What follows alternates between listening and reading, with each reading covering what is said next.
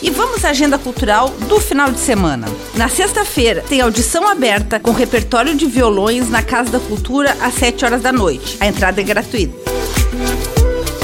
E a partir das 8 horas da noite, no Distrito 47 Burger Bar, o Movimento Betinho Convida traz J. Cruz, músico, cantor, compositor e produtor musical, que promete um repertório recheado de novidades. Betinho e a Banda para Todos iniciam e encerram os trabalhos.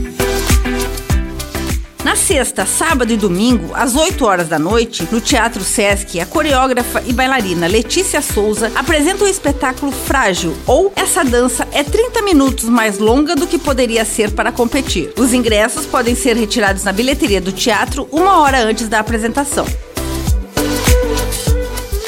Parque Opabir acontece a comemoração do Dia do Bombeiro Mirim, a partir das 10 horas da manhã de sábado. É um evento gastronômico para arrecadar recursos para a manutenção do programa Bombeiro Mirim.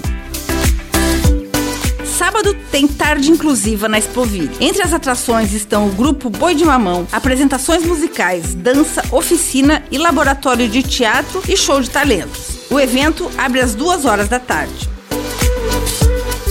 Instituto Juarez Machado promove roda de conversa sobre o tema Arte e Saúde Mental com as psicólogas Adriana Silvestre e Elane Bretas e o artista plástico Anderson Gore. O evento acontece às duas horas da tarde de sábado.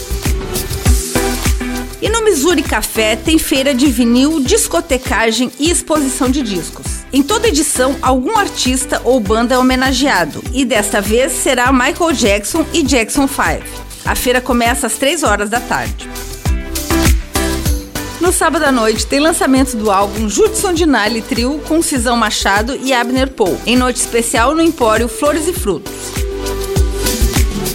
E no domingo tem Feira Jardim Criativo, edição especial do Dia das Crianças, no Museu de Arte de Joinville. Lá tem artesanato, gastronomia, espaço kids, moda, brechó e música ao vivo. A feira abre às 10 horas da manhã e vai até às 6 horas da tarde.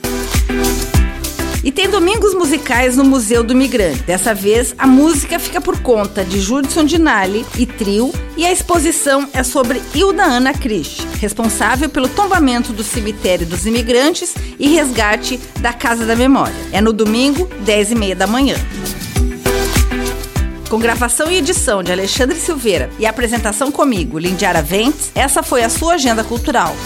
Até a próxima!